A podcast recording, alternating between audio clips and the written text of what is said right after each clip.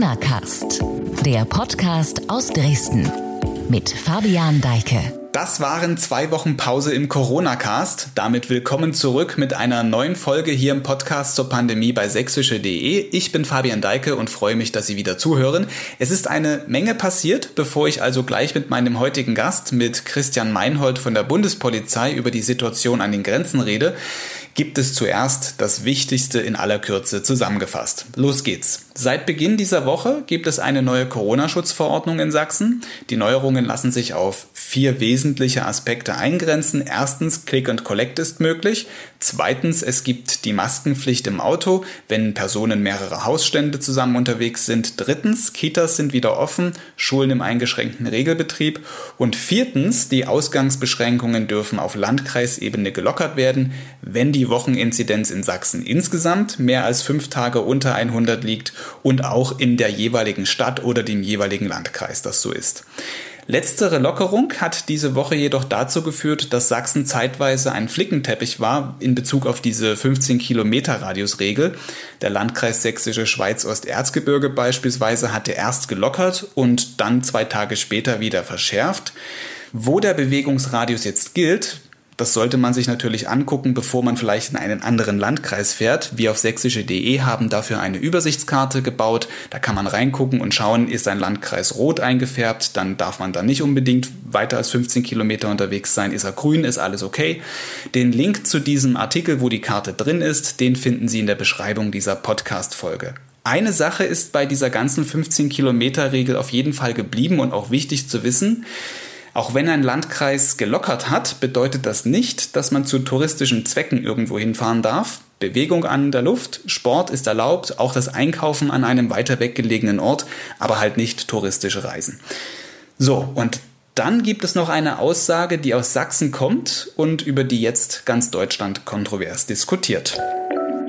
Aber wenn wir wollen, dass der Sommer 2021 genauso gut genauso frei, mit so vielen wirtschaftlichen Möglichkeiten sind, dann müssen wir diese Pandemie austreten. Und dann darf sie nicht als Schwelfeuer weiter bis zum nächsten Windzug da sein und dann lodert die ganze äh, Flamme wieder. Das ist das Bild, was wir jetzt gerade haben. Und vor uns liegt eine Mutation, die um ein Drittel ansteckender ist. Wir haben jetzt die Chance, es auszutreten, oder wir werden die nächsten Monate äh, verharren. Und das ist äh, auch die Frage, die wir uns Ostern stellen müssen.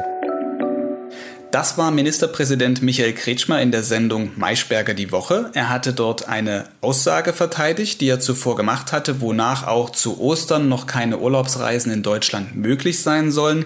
Ostern ist noch sechs Wochen hin, doch Kretschmer sieht in Anbetracht der Lage mit der möglichen stärkeren Ausbreitung von Virusmutationen die Frage nach Lockerungen im Tourismusgewerbe eher kritisch. Die Diskussion ist in voller Fahrt. Passende Inhalte auf sächsische.de, die das weiter ausführen als ich jetzt in diesem Podcast, verlinke ich auch in der Beschreibung. Schauen Sie gerne dorthin. Zu diesem Thema gibt es da ausführliche Informationen. So, und jetzt sind wir beim Thema. Ich hatte es eben schon gesagt, das Wort Mutationen aufgrund der starken Ausbreitung vor allem der britischen Variante B117 gilt Tschechien als Mutationsgebiet. Die Grenzen werden deshalb überwacht. Darüber rede ich jetzt mit Christian Meinhold, dem Sprecher der Bundespolizei in Pirna. Hallo, ich grüße Sie. Ja, hallo, schönen guten Morgen. Ja, seit Anfang dieser Woche gelten an den Grenzen Bayerns zu Tirol und Sachsens zu Tschechien strenge Einreiseregeln. Herr Meinhold, können Sie uns mal erklären, wie sich das diese Woche so für Sie dargestellt hat? Es hat ja zu Wochenbeginn vor allem Staus gegeben und wie ist mhm. es jetzt? Mhm. Also na, na klar, also das ist natürlich auch für uns äh, mehr oder weniger eine Mammutaufgabe. Mammutaufgabe heißt nicht, dass wir sie nicht bewältigen können, aber gerade was die Vorbereitung angeht, natürlich dann ähm, ist es schon auch für uns eine Herausforderung. Ähm, für so eine Herausforderung ist es ganz wichtig, wir stehen natürlich auch nicht alleine da. Also wir haben uns sehr eng vernetzt, äh, vor allen Dingen auch mit den tschechischen, äh, mit den tschechischen Kollegen. Da ist ja doch eine, eine gegenseitige äh, Sache da noch ist, die grenzüberschreitend ist. Und da ist uns immer ganz wichtig, dass wir auch den Part, ähm, den es vielleicht auch betrifft, auch rechtzeitig früh, äh, frühzeitig ins Boot holen können. Wir haben mit der Landespolizei gesprochen. Wir haben technische Unterstützung, äh, um technische Unterstützung gebeten beim technischen Hilfswerk. Dann im Laufe der Maßnahmen auch beim Deutschen Roten Kreuz und beim Johanniter. Also tatsächlich, das war sehr umfangreich, der Anfang. Und als es dann losging, haben wir äh, dann zunächst doch einen normalen Verlauf gehabt.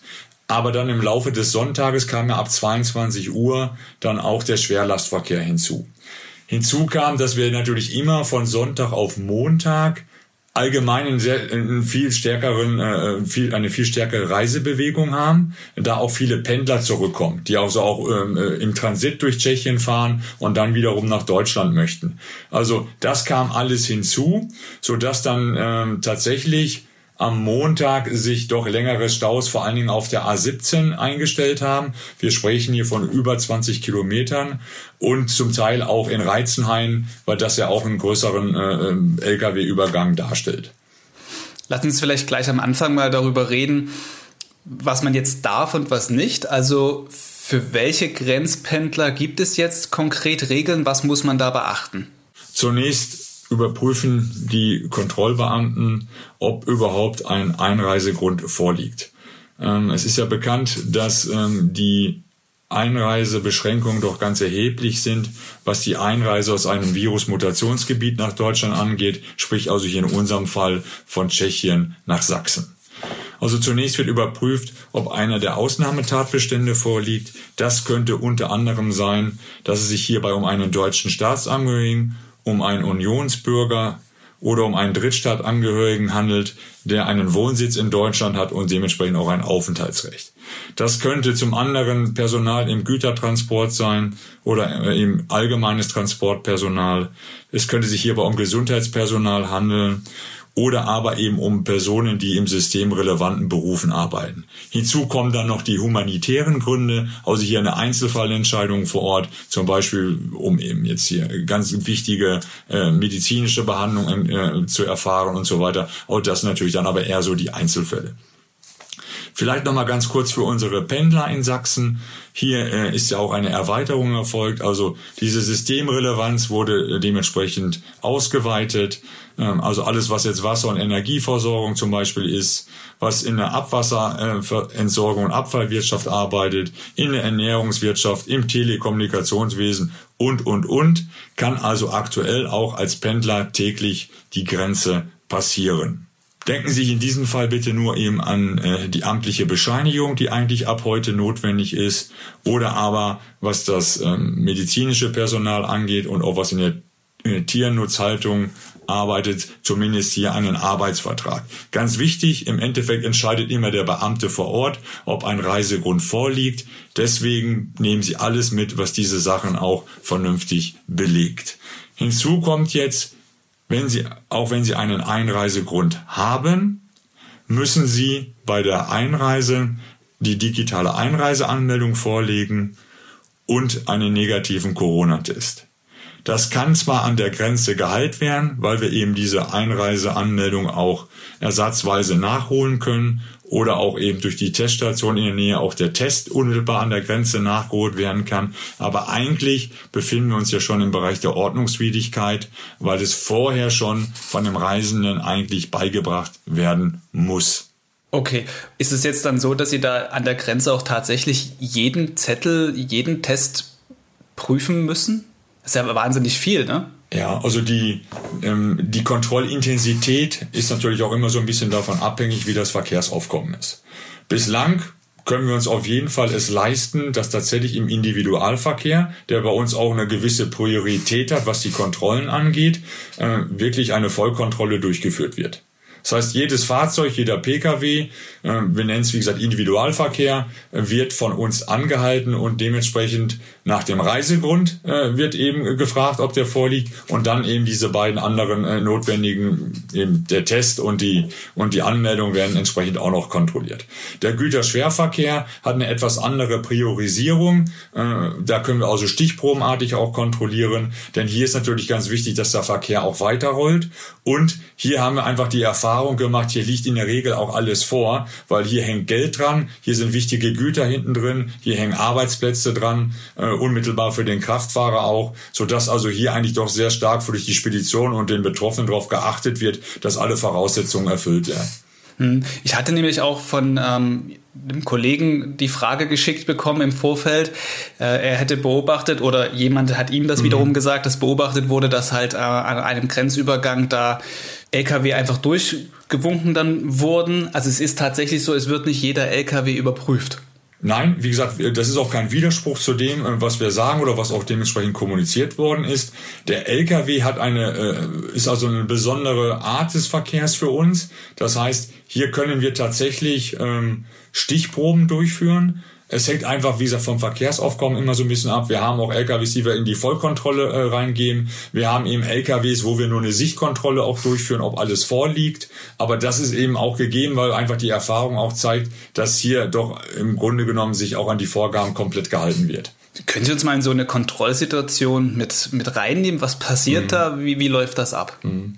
Ich erkläre das immer ganz gerne anhand der äh, Autobahn 17 äh, weil das so auch im Moment unsere größte Kontrollstelle ist und die auch im Moment im medialen Fokus äh, am meisten immer erwähnt worden ist. Also wichtig ist, dass sie erstmal auch aufgrund der Sicherheit den Verkehr kanalisieren. Das heißt, wir, wir haben eine Fahrbahnverengung auf der Autobahn von zwei auf eine Spur. Ähm, dann ist es wichtig, dass sie die, die Verkehrsgeschwindigkeit heruntersetzen, dass also die Verkehrsteilnehmer nicht äh, zu schnell in, in die Verkehrstrichter oder in die Kontrollstelle auch reinfahren. Hier, wie gesagt, haben wir das ein bisschen umgestellt. Hier kam jetzt im Laufe der Zeit hinzu, dass wir auf der Autobahn schon den Schwerlastverkehr vom Pkw-Verkehr äh, getrennt haben, so dass wir eben den Lkw-Verkehr schon auf der Autobahn bevorzugt eben, ähm, abarbeiten können. Kommt jetzt das Fahrzeug in die Kontrollstelle rein, wird es äh, von den Kollegen, die vor Ort die ersten Einweisungen machen, in sogenannte Kontrollboxen äh, eingewiesen, wo dann die, unsere Kontrollteams stehen. Dann wird also erstmal ein ganz normales äh, Gespräch mit dem Reisenden geführt. Es wird nach dem Reisegrund gefragt. Ist der Reisegrund vorhanden? Äh, wird also gesagt, okay, dann zeigen Sie uns jetzt bitte die digitale Einreiseanmeldung und Ihren negativen Test. Ist irgendetwas nicht vorhanden, dann wird versucht, wenn es geht, äh, diese Sachen zu heilen, also eben, dass das nachgeholt wird. Oder aber dem Reisenden wird eben klipp und klar schon gesagt, dass seine Reise hier beendet wird. Dann ähm, stauen wir ein paar Fahrzeuge auf. Was heißt aufstauen? Wir sammeln sie einfach und die Kollegen der Landespolizei führen dann diese Fahrzeuge im Konvoi über die nächste Autobahnabfahrt wiederum auf die A17 zurück, sodass dann von dort dann unmittelbar nach Tschechien wieder ähm, ja, die, die Rückreise beginnt. So erstmal vom groben Ablauf her. Wie gesagt, wir haben dort ein Testcenter vom Gesundheitsamt hier vom Landkreis Sächsische Schweiz, sodass also hier auch die Testmöglichkeit besteht. Die tschechischen Kollegen haben auf tschechischer Seite auch eine Testmöglichkeit geschaffen. Also so habe ich auch gestern schon gesagt, so ruckelt sich das Ganze mehr oder weniger auch über die Tage immer besser ein. Es ist ja nicht mehr so, dass es an den Grenzen wie, wie früher Schrankenanlagen und große Aufbauten gibt. Wie haben Sie das jetzt umgesetzt? Ich meine, da klingt ziemlich viel Logistik mit. Man muss wahrscheinlich wirklich die örtlichen Begebenheiten unterscheiden. Wir haben Grenzübergänge, wo wir tatsächlich unmittelbar am Grenzübergang stehen, weil es einfach von der Logistik her, von den Räumlichkeiten her, von den Örtlichkeiten her es sich anbietet. Wir haben auch Autobahnübergänge, die es eigentlich in der Form nicht mehr gibt, so wie eben auf der A17, wo wir einfach den nächstgelegenen Rastplatz nach der Grenze für unsere Grenzkontrollen nutzen. Sie haben vollkommen recht. Es ist ein großer äh, äh, logistischer Aufwand, denn man hat natürlich auch relativ schnell damals äh, mit dem Schengen-Beitritt und dem Abbau äh, der Grenzen auch ähm, unnötige Grenz, ich nenne es jetzt mal Grenzhäuschen, also da kann sich jeder was drunter vorstellen, oder Grenzanlagen auch abgebaut. Das heißt, hier müssen wir sehr viel darauf, daran setzen, ähm, doch relativ schnell mit mobilen Lösungen wieder so eine ähnliche Situation hervorrufen zu können. Das ist wirklich eine Herausforderung. Da haben wir zum einen natürlich unsere eigenen technischen äh, Hundertschaften, äh, die uns dort unterstützen, aber wir sind auch angewiesen auf private Anbieter, die zum Beispiel Container für sowas äh, bereitstellen. Wir sind auf die ähm, Straßenverkehrsmeistereien angewiesen, die solche Verkehrsrichter uns einrichten und so weiter. Und natürlich auch auf die ganzen Hilfsorganisationen wie das Technische Hilfswerk, die auch über die Logistik, das Gerät verfügen, um eben sowas dann auch wieder aufzubauen. Jetzt haben wir viel über das, über die Leute geredet, die halt reinkommen wollen nach Deutschland, mhm. also die jetzt einreisen. Ja. Was ist mit denen, die vielleicht sich überlegen, ich gehe mal tanken nach Tschechien oder ich mhm. gehe mal einkaufen? Ich meine, das ist ja der, der klassische Weg in der Grenzregion ja. mal schnell rüber. Wie, wie stellt sich das jetzt für die Menschen dar, die das vorhaben? Das ist ja jetzt schon eigentlich etwas länger, diese Regelung, dass der kleine Grenzverkehr zum Tanken für touristische Zwecke, Zigarettenkauf und so weiter eigentlich komplett untersagt ist. Das ist nicht mehr möglich. Ich habe Ihnen ja vorhin mal die Einreisegründe schon genannt, wie hoch die auch angesiedelt sind. Also wenn ich das jetzt dem, den Zigarettenkauf oder das Tanken entgegensetze, glaube ich, fällt jedem auf, dass das kein Grund mehr sein kann, um im Moment in ein Virusvariantengebiet einzureisen und dann danach auch noch wieder zurückzureisen. Also hier kann ich nur jeden vorwarnen. Die Bußgelder sind teilweise ganz erheblich, auch wenn die Bundespolizei sie selber nicht erhebt, sondern die Ahndungsbehörde Behörde ist immer, äh, sind immer die Gesundheitsämter oder die Landkreise in der Form. Aber da kann ich nur jedem vorwarnen. Da haben wir auch auf jeden Fall ein Auge drauf, weil da habe ich auch und auch meine Kollegen wenig Verständnis für, eben für fünf, sechs Cent jetzt vielleicht tatsächlich eben hier eine Gefährdung wieder für die Allgemeinheit darzustellen. Passiert das öfters mal? Also ähm, ich will es nicht ausschließen. Die Kollegen von vom Mitteldeutschen Rundfunk haben wir vor kurzem mal bei so, bei so einem O-Ton, also bei so einer bei so einer Befragung, mal ein Video gezeigt, wo es tatsächlich im Hintergrund zu erkennen war. Hier haben wir auch reagiert. Hier nehmen wir dann Kontakt auf mit den Zollbehörden auch, denn wie gesagt, das ist nicht nur vielleicht ein Verstoß gegen irgendwelches äh, äh gegen ein Infektionsschutzgesetz, sondern hier könnte man sich auch in, äh, im Bereich einer Straftat äh, befinden, was so die Abgabeverordnung und so weiter angeht. Und ja, wir reagieren darauf. Also sobald wir Hinweise bekommen, sobald wir äh, irgendwelche Lageerkenntnisse haben, versuchen wir natürlich auch unsere Kräfte so ein bisschen umzudisponieren, wenn wir natürlich auch Schwerpunkte haben und die auch besetzen müssen. Ich kann nur jeden davor warnen, die Strafen sind teilweise ganz erheblich und ähm, auszuschließen ist es nie. Ich glaube, ich kenne keine Grenze, zumal wir hier auch keine Gren nicht von Grenzschließungen sprechen, sondern von Grenzkontrollen, die jetzt hundertprozentig dicht ist. Ich glaube, das hat noch keiner geschafft. Ähm, aber wir haben auf jeden Fall versuchen wir überall auch ein Auge drauf zu haben. Jetzt ist die Lage in Tschechien ja schon seit mehreren Wochen so, ich sag mal, außer Kontrolle. Ähm, jetzt ist es ein Mutationsgebiet. Dass es dann als Mutationsgebiet bezeichnet wurde, kam dann doch aber etwas plötzlich. Wie viel Zeit hatten Sie und Ihre Kollegen, sich jetzt auf diese Situation mit den Grenzkontrollen tatsächlich einzustellen? War das ausreichend? Genau die gleiche Frage habe ich gestern auch beim Besuch von äh, Bundesinnenminister Seehofer auf der Autobahn bekommen. Also die Polizei lebt natürlich davon, schnell reagieren zu können und auch zu müssen oftmals.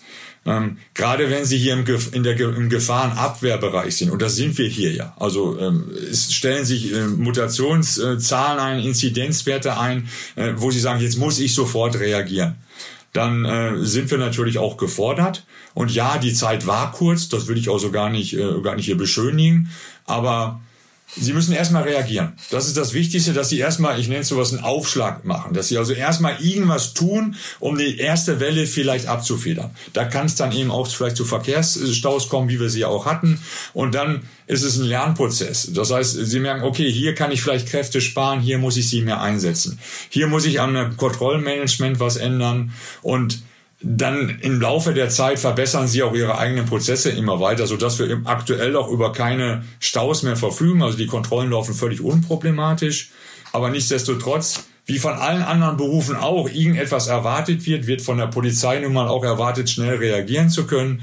Ähm, es war hier eine sehr kurze Vorbereitungszeit, aber sie hat immer noch ausgereicht, um zumindest die ersten wichtigen Maßnahmen auch am Sonntag 0 Uhr einrichten zu können. Mhm, jetzt reden wir über ein Mutationsgebiet, das da Tschechien ist, das Nachbarland. Das heißt, es ist auch ein Gebiet vielleicht, oder jetzt die Grenzkontrollen sind ja dann auch ein Einsatz mit erhöhtem Risiko, sich vielleicht auch anzustecken. Macht das was mit Ihnen und Ihren Kollegen? Berührt das Sie während der Arbeit? Betreffen Sie besondere Schutzvorkehrungen? Also für, für uns ist ähm, die, die Einhaltung der Hygienemaßnahmen absolute oberste Priorität. Das bedeutet einmal untereinander, also auch im, im ganz normalen internen Behördenverkehr, ähm, haben wir alles reduziert, was, was unnötig ist. Dienstreisen, Kontakte untereinander. Wir haben das Homeoffice äh, da erweitert, äh, wo es möglich ist. Um vielleicht ist. kurz einzuhaken, ich erwische Sie ja auch gerade im Homeoffice. Ja, oh, das ist richtig. Also da haben wir wirklich alles möglich gemacht. Wer wer seine Arbeit von zu Hause durchführen kann, ist also zumindest was den Innendienst angeht, äh, auch ähm, von zu Hause aktuell tätig. Das ist für den operativen Bereich natürlich wesentlich schwieriger. Also die Kollegen, die draußen auf der Straße äh, ihren Dienst leisten, ja, die brauchen sie da natürlich auch. Hm. Ähm, auch hier haben wir natürlich Maßnahmen und ähm, und ja Verhaltensregeln oder so aufgestellt. Das heißt, was die Maske angeht, die Tragen der Maske, FFP2-Maske, gerade im Kontakt eben mit den Bürgern, wo es geht, Abstand einzuhalten. Aber wie viele andere Berufe auch im Moment. Deswegen möchte ich uns ja gar nicht so wahnsinnig hervorheben. Gucken Sie sich die Kassiererin an, die seit Monaten, egal welche Zahlen wir haben, äh, ihren, ihren Dienst leisten muss. Die Krankenschwester, die, die Altenpflegerin, den Busfahrer. Ähm, das sind alles Berufe, wo Sie ein Risiko nicht letztendlich komplett ausschließen können. Dessen muss man sich bewusst sein. Ähm, aber Sie können es auch nur zum Teil reduzieren. Ähm, hier ist viel Eigenverantwortlichkeit gefragt. Aber da sind wir auf einem guten Weg und ich muss tatsächlich sagen, dass unsere Zahlen sich wirklich im überschaubaren Bereich befinden, was aktuell eben die Kolleginnen und Kollegen angeht, die nicht dienstfähig sind oder eben aufgrund irgendwelcher Absonderung äh, zu Hause bleiben müssen.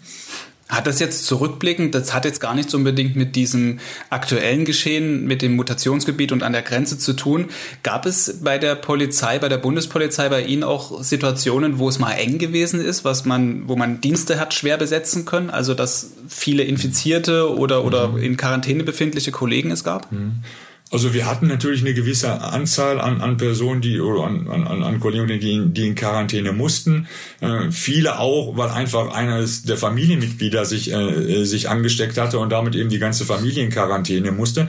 Aber tatsächlich, und das will ich jetzt nicht sagen, um irgendwie jemanden zu beruhigen, die Zahlen waren Gott sei Dank so gering, dass also zu keiner Zeit irgendwo der Dienst nicht aufrechterhalten werden konnte. Also wir waren überall da, wo wir sein mussten, waren wir. Der, der, der, gerade der Kontroll- und Streifendienst konnte aufrechterhalten werden. Wir hatten Szenarien vorbereitet, ähm, wo vielleicht auch ganze Dienstgruppen ausgetauscht werden müssen. Aber toi, toi, toi, es ist nicht dazu gekommen. Und ich hoffe auch für die Zukunft, dass wir davor einfach gefeit bleiben. Jetzt kommen wir doch noch mal zurück an diese Grenzkontrollsituation. Ich habe mir das noch mal so vorgestellt, wie das ist. Jetzt kommt da vielleicht eine ein Auto, wo eine Familie drin sitzt, ähm, mhm. sprechen kein Deutsch unter Umständen mhm. und dann müssen Sie als Polizisten das erklären, was da gerade gefordert ist. Vielleicht haben diese Personen das auch noch gar nicht mitbekommen, dass jetzt diese Grenze da geschlossen ist. Stelle ich mir sehr schwierig vor, auch kommunikativ und jede mhm. Kommunikation, das sagen ja auch Virologen, gerade wenn man vielleicht dann laut und deutlich sprechen mhm. muss, erhöht ja mhm. wieder dieses Risiko von Freisetzung mhm. von Aerosolen etc. Ne? Ist das dann nicht wirklich so auch schwierig? Das Ganze umzusetzen? Also ich habe ich hab wirklich ähm, ich habe höchste Anerkennung und Respekt vor dem, was die äh, was unsere Leute dort draußen einfach leisten müssen. Ich war am Wochenende draußen bei minus 15 Grad. Alleine die Witterung war kein Spaß. Oben alleine in Breitenau, jeder, der das äh, oben kennt hier aus unserer Gegend, das, da gibt's ja nur äh, zwei Jahreszeiten, Winter und Streckenwinter. Und das war schon äh, erheblich. Dann kommt wirklich hinzu, sie haben Reisende, die kommen von überall her. Also die kommen, mhm. die haben teilweise Tschechien nur im Transit äh, genutzt also nicht nur aus, aus Tschechien heraus, sondern eben aus dem, aus dem Kosovo, aus Serbien, aus Rumänien, aus Bulgarien, wo sie die ganzen Hintergründe nicht kennen. Das heißt, so gut es geht, versuchen wir zumindest die Abstandsregelung natürlich einzuhalten. Sie, sie legen großen Wert darauf, dass jeder, mit dem sie sprechen, auch seine Maske auflegt, dass sie selber halt immer die, die, die höchste Maskenstufe äh, zur Verfügung haben und auch aufsetzen. Aber es bleibt einfach nicht aus. Alleine wenn Sie dann diese, äh, wenn jetzt diese Ersatzmitteilung, also diese digitale Einreiseanmeldung nicht äh, vorhanden war und Sie die nachholen mussten, das geht nur im Container bei minus 15 Grad. Da sind Sie dann natürlich auch auf engstem Raum wiederum mit den Personen äh, konfrontiert. Und das ist nicht leicht. Ich bin mir ziemlich sicher, dass äh, äh sich jeder dieser Gefahr bewusst ist und die auch immer mit nach Hause nimmt. Auch für seine Familie. Bringe ich jetzt von der Arbeit irgendeine Infektion, vielleicht auch eine der Mutationen, die einen ganz anderen, schlimmeren Verlauf hat, mit nach Hause und gefährde meine Familie oder Freunde damit. Aber wie gesagt, auch hier, es gibt auch viele andere Berufe, die sich genau diese Frage im Moment stellen. Und ähm, ich glaube, unser Respekt und Anerkennung gilt all denen, die einfach für uns im Moment da sind, um das tägliche Leben noch so gut wie möglich aufrechtzuerhalten. Seit Beginn der Kontrollen jetzt an der Grenze zu Tschechien, aber auch in Bayern zu Tirol, also nach Österreich, mhm. wurde gestern, Sie sagten, der Bundesinnenminister war zu Besuch, wurden bislang 50.000 Einreisende kontrolliert. Es war Stand gestern und 10.000 wurden abgewiesen. Das war die Summe insgesamt. Können ja. Sie sagen, wie viel davon an der sächsischen Grenze waren? Ja, kann ich gerne machen. Also wir haben auch schon jetzt weit über 20.000 Personen kontrolliert. Wir haben also mittlerweile über 5000 äh, Personen, die wir abgewiesen haben, also die einen dieser Einreisegründe nicht erfüllt haben. Wir haben über 2000 Verstöße festgestellt, die diese digitale Einreiseanmeldung äh, nicht vorlegen konnten, dann eben zum Teil vor Ort nach, äh, nachgeholt haben. Und wir haben mittlerweile rund 1500 Personen, die keinen negativen Corona-Test vorlegen konnten. Das ist jetzt der Stand mit ähm, Ende 18.02., also 0 Uhr. Das war also jetzt bislang der Stand soweit. Jetzt hatten wir es gerade eben schon gesagt, Horst Seehofer war gestern zu Besuch bei Ihnen und der Innenminister von Sachsen. Bei diesem Treffen wollten beide sich ein Bild von der Lage vor Ort machen und Horst Seehofer hat während dieses Besuchs auch etwas über die Dauer der nun ja über, über die Dauer der Maßnahme gesagt, wie lange das jetzt noch gehen soll. Ursprünglich hieß es ja, es soll bis 23. Februar äh, aufrechterhalten werden. Wir hören einfach mal ganz kurz rein, was er gestern da gesagt hat. Mit der Verlängerung kann ich Ihnen jetzt beim besten Willen äh, noch nichts sagen.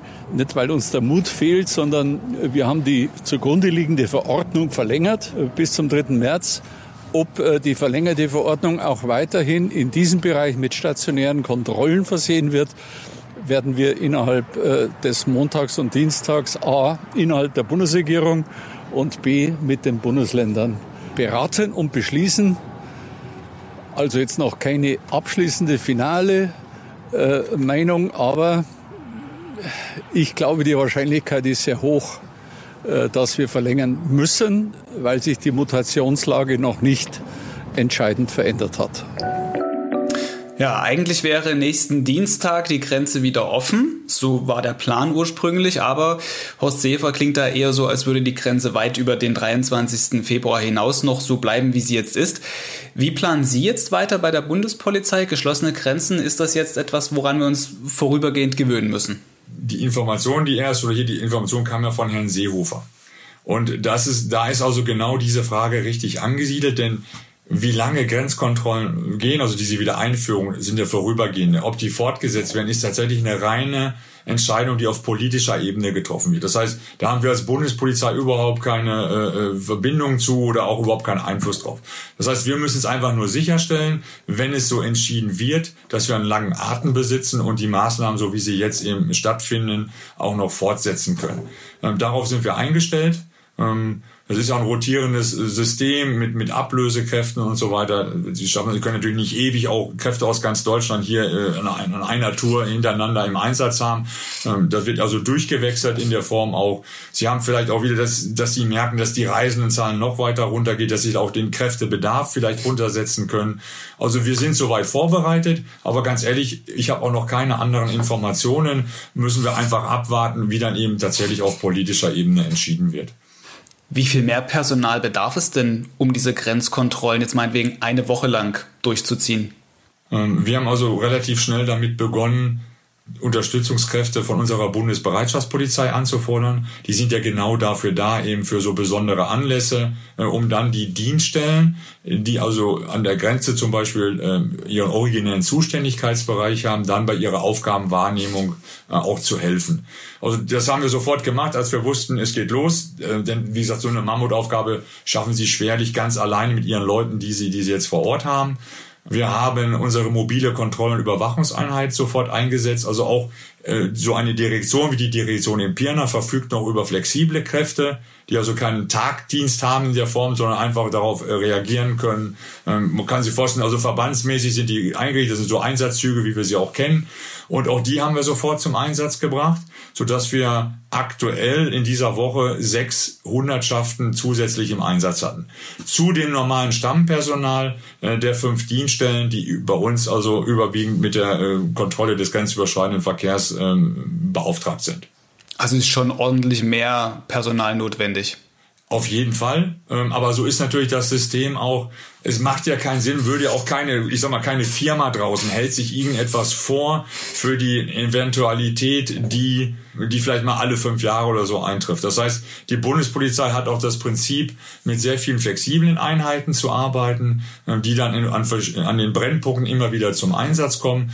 Wir haben auch während der äh, Migrationskrise uns auch untereinander viel geholfen. Das heißt, die Direktion oder die Dienststellen machen auch untereinander noch einen Kräfteaustausch wir hatten lange Zeit lang, haben sie an dem Flughafen, an den großen Flughäfen wie Frankfurt am Main oder München, vielleicht eben diese ganzen Flugausfälle, ist es auch überhaupt kein Problem, dass von dort auch mal äh, ein Einsatzzug oder zwei oder drei zusammengestellt werden und dann woanders, wo gerade eben ein Brennpunkt ist, einfach unterstützen. So funktioniert das System, weil sonst halten sie natürlich unheimlich viele Kräfte vielleicht bereit für etwas, äh, was nur alle paar Jahre mal vorkommt und das kann sich, glaube ich, heutzutage auch keiner mehr leisten.